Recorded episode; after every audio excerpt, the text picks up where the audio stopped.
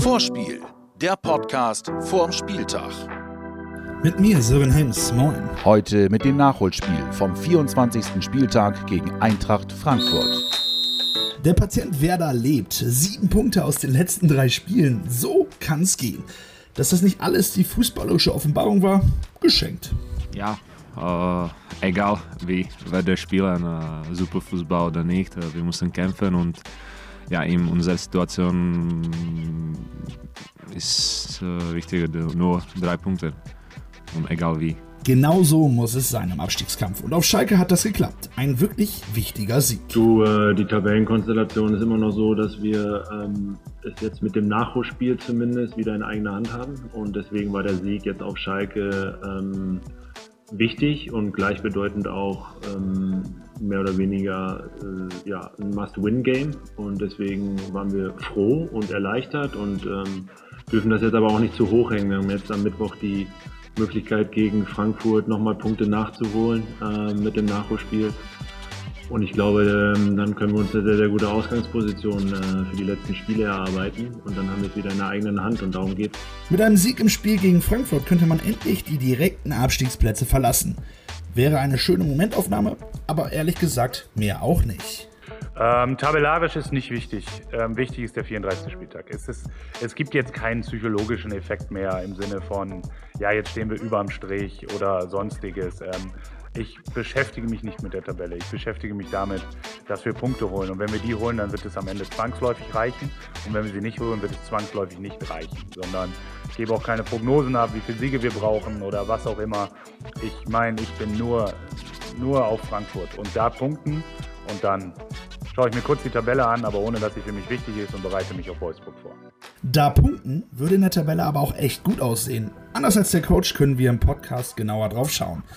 Düsseldorf wäre überholt, Mainz punktgleich und Union und Augsburg nur noch drei Punkte weg. Werder könnte einen Sieg also dringend brauchen. Das weiß natürlich auch Eintracht-Trainer Adi Hütter.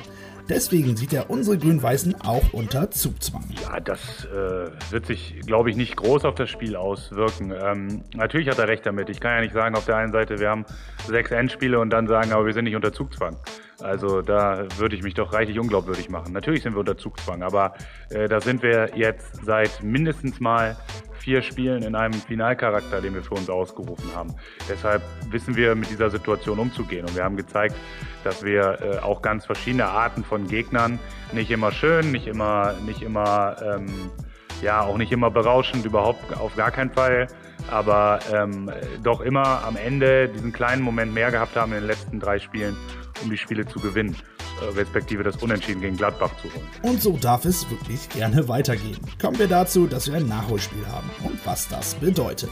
Das ist ein Nachholspiel und von dem her ähm, steht es uns ja auch zu, dort äh, Punkte zu holen. Äh, ja, stimmt, Basti. Ich meine aber einen ganz anderen Aspekt. Die englischen Wochen gehen damit ja weiter. Aktuell gibt es für uns kaum eine Möglichkeit, durchzuatmen. Ist nicht einfach natürlich. Äh, haben gespielt schon äh, drei Spiele und jetzt äh, vierte, dann fünfte. Aber ich glaube und ich weiß, dass wir sind äh, fit und äh, ich glaube, wir sind fitter als andere Mannschaften. Die hohe Taktung also kein Problem für Werder. Das Werder-Lazarett. Gute Nachrichten zuerst. Die angeschlagenen, ausgewechselten Bittenkurt und Rashica sind wieder einsatzbereit und können spielen. Die schlechte Nachricht kommt von Nuri Shahin. Der Mittelfeldspieler fällt mit einer Hüftverletzung für den Rest der Saison aus. Gute Besserung an dieser Stelle Nuri. Abgesehen davon ist die Lage personell bekanntlich so gut wie lange nicht mehr. Dazu kommt eine wirklich positive Nachricht, die das Ende dieser Trainingswoche respektive den Beginn der nächsten Woche äh, betrifft, dass Ömer Toprak und aber auch Niklas Füllkrug ähm, ins Mannschaftstraining zurückkehren werden.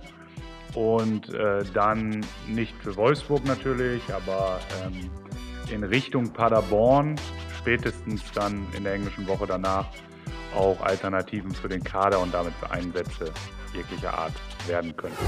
Die grün-weiße Geschenkbox von unserem Partner Umbro. In dieser Folge gibt es für euch einen Retro-Trainingsanzug. Wer also gerne den Oldschool-Look mit richtig bequemen Klamotten verbindet, der sollte auf jeden Fall mitmachen. Und das ist wie immer ganz einfach. Liked die Insta-Seite von Umbro und schickt eure Kleidergröße als PM. Und schon seid ihr im Lostopf dabei. Viel Glück! Die Gegneranalyse. Eintracht Frankfurt, Gründungsmitglied und Traditionsmannschaft in der Bundesliga. Und schon immer irgendwie dafür bekannt, dass es bei ihnen immer richtig zur Sache geht. Außerdem steht die Mannschaft für. Moment, warum soll ich euch das eigentlich erzählen? Das kann der Coach doch viel besser. Ja, ich erwarte ein physisches Spiel, äh, wie, wir grade, wie du gerade schon gesagt hast. Eintracht ist eine Mannschaft, die grundsätzlich sehr über die Physis kommt, die sehr viel äh, über Wucht zu regeln versucht, aber man sollte nicht unterschätzen, dass sie sehr gute Fußballer haben mit, mit Silva, mit ähm, Kamada, mit, äh, äh, mit Rode im Mittelfeld, Hasebe von hinten raus. Natürlich einen physischen Topspieler mit, mit Kostic, ähm, einem sehr guten linken Fuß. Grundsätzlich Bastos im Strafraum auch nur einen Millimeter Platz zu geben, ist eine ziemlich blöde Idee. Also da paart sich Physis, und das meinte ich ja eben auch mit der Qualität, die Eintracht hat, da paart sich Physis und die Idee des Trainers, die ja sehr deutlich zu sehen ist, da sehr viel über Stress zu lösen, ähm, immer wieder Druck auf den Ball zu kriegen ähm, und auch mit dem Spiel mit dem Ball alle Varianten zu nutzen, Kombinationsspiel, Flanken, aber auch durchaus mal zweite Bälle und gerade die Umschaltphasen ähm, paart sich da mit einer hohen fußballerischen Qualität. Deshalb erwarte ich grundsätzlich ein Spiel, ähm, sagen wir mal so, deutlich eher an dem Spiel gegen Gladbach dran als an der ersten Halbzeit gegen Also kein Gegner, der sich erstmal hinten reinstellt. Vielleicht auch gerade, weil die SGE jetzt einen wichtigen Sieg im Rücken hat. Nachdem es zuletzt eher mäßig lief, gab es einen 2 zu 1 Sieg gegen Wolfsburg. Ja, für Frankfurt war es ja auch wichtig, nach langer Zeit mal wieder zu gewinnen. Ähm, sie sind noch nicht raus aus dem Schneider, deswegen erwarte ich eine Frankfurter Mannschaft, die äh, auf jeden Fall auch wieder bis ans Limit gehen äh, wird. Ist natürlich auch eine Mannschaft, wie wir sie aus den letzten Jahren und auch aus der Hinrunde kennen, die ähm, rein athletisch, physisch sehr, sehr stark sind, die uns alles abverlangen werden und deswegen ähm, müssen wir auch wieder an die 100 Prozent kommen. Bei Eintracht Frankfurt kommen auch viele kurzfristige Erinnerungen auf. Das Pokalspiel zuletzt zum Beispiel. Sogar schlimmer als die Niederlage war für Werder da die Verletzung von Toprak nach Foul von Philipp Kostic. Das spielt aber für unseren Coach keine Rolle mehr. Philipp hat sich nach dem Spiel sehr aufrichtig ähm, und auch im Spiel, wenn man sich die Szene genau anguckt, ähm, entschuldigt, dass er da einfach eine unglückliche Aktion hatte. Ich würde bis heute nicht von einem dramatisch absichtlichen Foul reden, was natürlich große Konsequenzen hatte. Und damit, und so gehört sich das auch, auch wenn es für uns natürlich große Folgen hatte, Hand gegeben, ist erledigt. So macht man das im Sport. Und von daher von unserer Seite überhaupt kein böses Blut, überhaupt nicht. Chapeau, Herr Kofeld. Wir wollen sowieso auf die schönen Erinnerungen gucken. 14.05.2016. Abstiegsgipfel am letzten Spieltag am Osterdeich. Uja in die Mitte und Gilo Bocci drückt das Ding über die Linie. Klassenerhalt. Das war geil und ich glaube, wir alle erinnern uns noch. An das Spiel erinnere ich mich natürlich.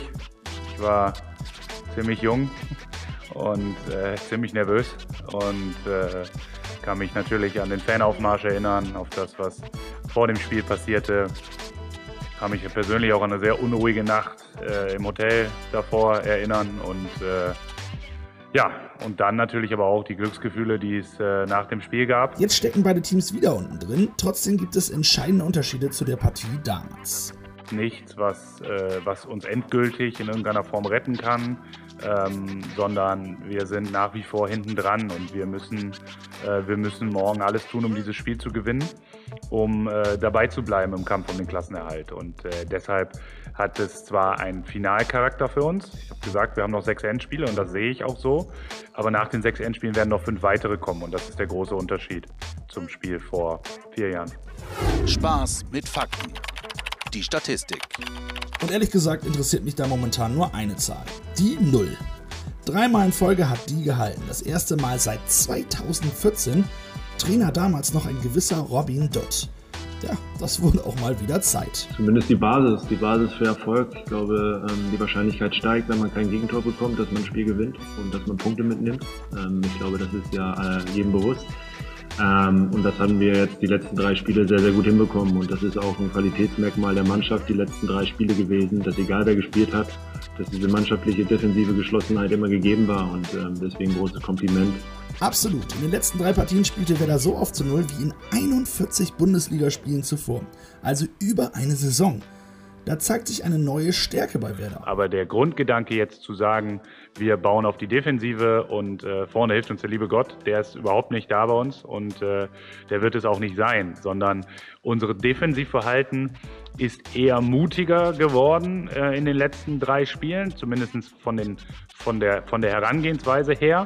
Ähm, als, als er vorher war, aber die Umsetzung ist deutlich besser und die offensive Umsetzung ähm, hat mir gegen Gladbach, auch wenn wir da kein Tor geschossen haben, am besten gefallen. In den anderen Spielen äh, hat es daran dann teilweise gehapert. Ähm, aber es ist kein, ja, kein, äh, kein Wandel in der Marschroute, überhaupt nicht, sondern es ist eine Frage der Umsetzung aktuell, weil ähm, am liebsten immer zu Null und jede Offensivaktion mitgehen. Tja, das wäre wirklich nett.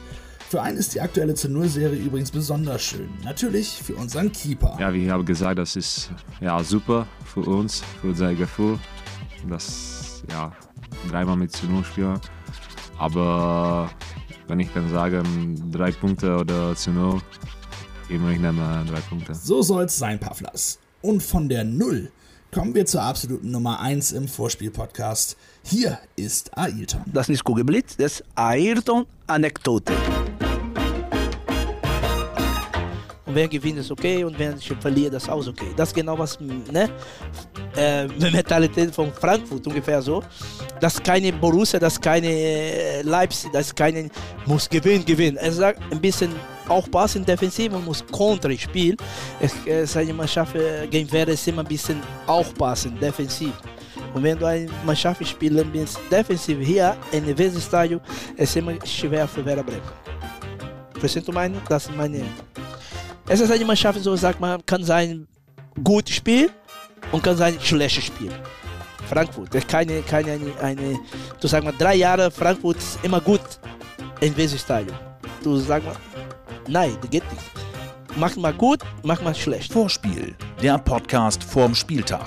Jetzt abonnieren und keine Folge mehr verpassen.